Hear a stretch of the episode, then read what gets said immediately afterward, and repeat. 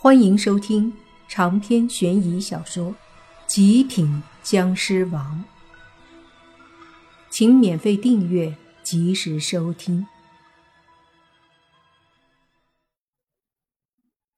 那男子进去以后，莫凡和洛言相互对视了一眼，脸上露出了古怪的神色。然后洛言小声的对莫凡说：“看来村里人说这个女的是狐狸精。”似乎并不是指他是妖怪呀。莫凡听了，摊了摊手说：“好吧，不管就算这样的话，那村里的人也不应该说用火烧他，太残忍了。还是看看吧。如果是真的会有人火烧这个女人，还是救一下吧。”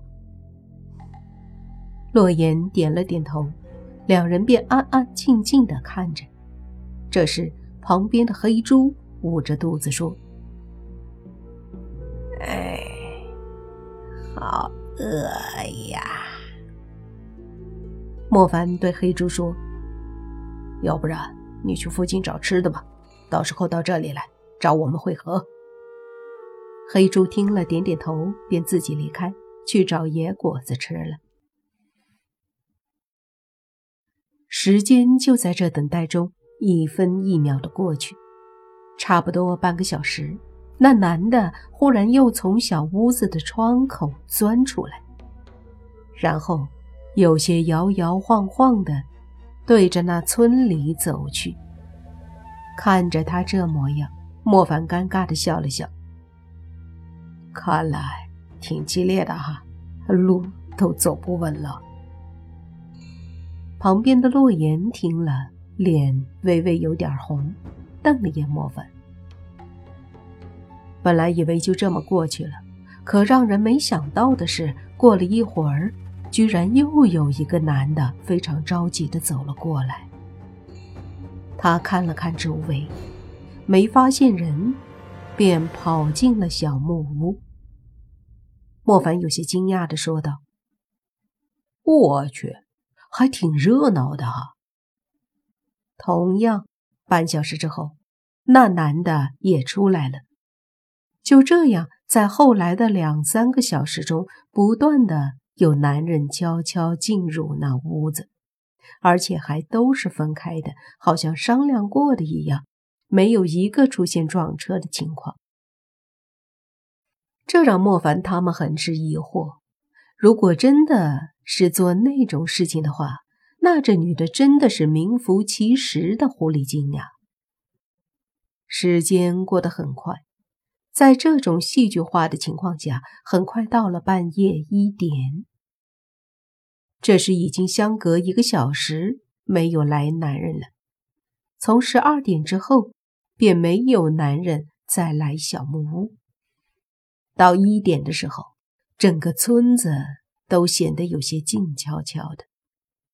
但是这种沉静，却是有一丝危险的感觉，因为在刚到一点的时候，莫凡便看到安静的村子里有一些男人悄悄地拿着一些木柴到小木屋的周围，看样子是真的打算烧死这个女人。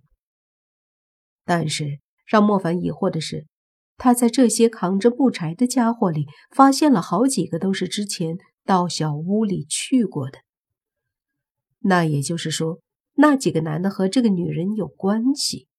既然有关系，为什么现在又参与到烧死这个女人的队伍中呢？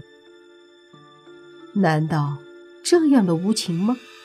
还是说明知道这个女人要死了，在她死之前再来继续玩一把？把这个可笑的想法抛之脑后。莫凡对洛言说道：“看来这村子的人真的挺无情的。”说完，莫凡带着洛言将身子缓缓地下降到了屋后面。这时已经离得很近了，在一棵大树后躲藏起来。小屋的外面，那些男人悄悄地把柴轻轻放在木屋的周围，动作很轻。没有发出什么声响。不大一会儿，他们就堆了很多的柴。其中有一个四十多岁的男人走出来，将手里的火柴拿出来点燃以后，脸上露出一丝冷笑，将那火柴丢入了围着木屋的木柴之中。慢慢的，那些柴烧了起来，并且蔓延的非常快，很快把这个屋子引燃了。里面的女人似乎感觉到了，发出几声尖叫。想要开门出来，可是那门口也是被堵满了柴，木柴燃了起来，她根本出不来。这时，外面那个四十多的男人对着里面的女人大声说道：“你这个狐狸精，今天我们要烧死你，看你以后在村里怎么还勾搭男人！”里面的女人发出惨叫，并且大声的说道：“我根本没有勾搭男人，你们为什么这么冤枉我？居然还这么对我！”莫凡在上面看着，觉得差不多是时候了，不然再拖下去，可能会真的把里面的女人给烧死。于是让洛言在那儿躲着不动，他。则是化成一股湿气，从屋顶中迅速钻到了屋里。到了屋子里，莫凡看到那女人站在屋中间，似乎一脸的悲伤，对着屋子外面大喊大叫：“自从来到这个村，我没有做过对村子有伤害的事情，从来都只是帮助你们，而你们却误解我，讨厌我，现在还要放火烧我！”外面的那个中年男人说道：“你这妖怪，闭嘴吧！自从来到这村子，我们村子的男人几乎全部都被你勾引，整天对你朝思暮想，找你私会，不知道破坏了多少家庭。而你呢，来者不拒，简直就是影响了我们村的风气，甚至那些跟你私会过的男人。”身体都会非常虚弱，你还说你不是妖怪吗？说真的，听着这两面的争吵，莫凡还真是觉得那些村民好像有道理。的确，这个女子是跟那些男的在私会，并且那些男的半个小时过后便明显虚弱了很多，走路都走不动了。难不成？这女人真是妖怪。